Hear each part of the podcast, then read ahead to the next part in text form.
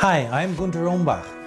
During my consulting work for the healthcare industry during the last 16 years, I've come to realize that many big and small companies are facing similar challenges in the communication aspect of their marketing strategies.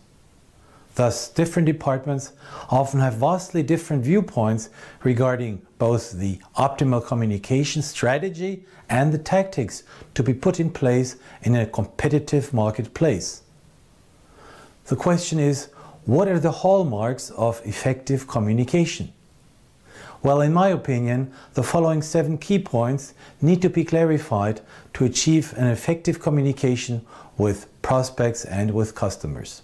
1 Target group, identify the customer. Two, unmet need, understand the problem. Three, attention, arouse interest.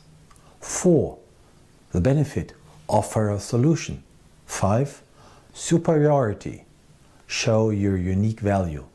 Six, validation, support with reference or story.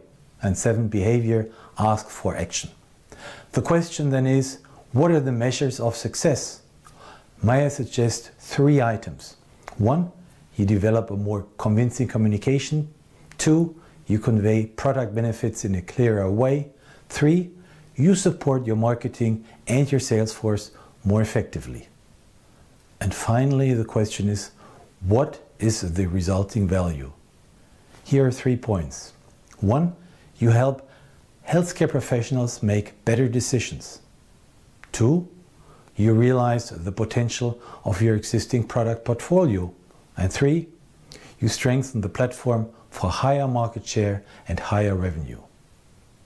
Maybe you're looking for someone that can help you translate your product attributes into clear and compelling benefits using engaging copywriting that will inspire your customers to take action, that will get you results.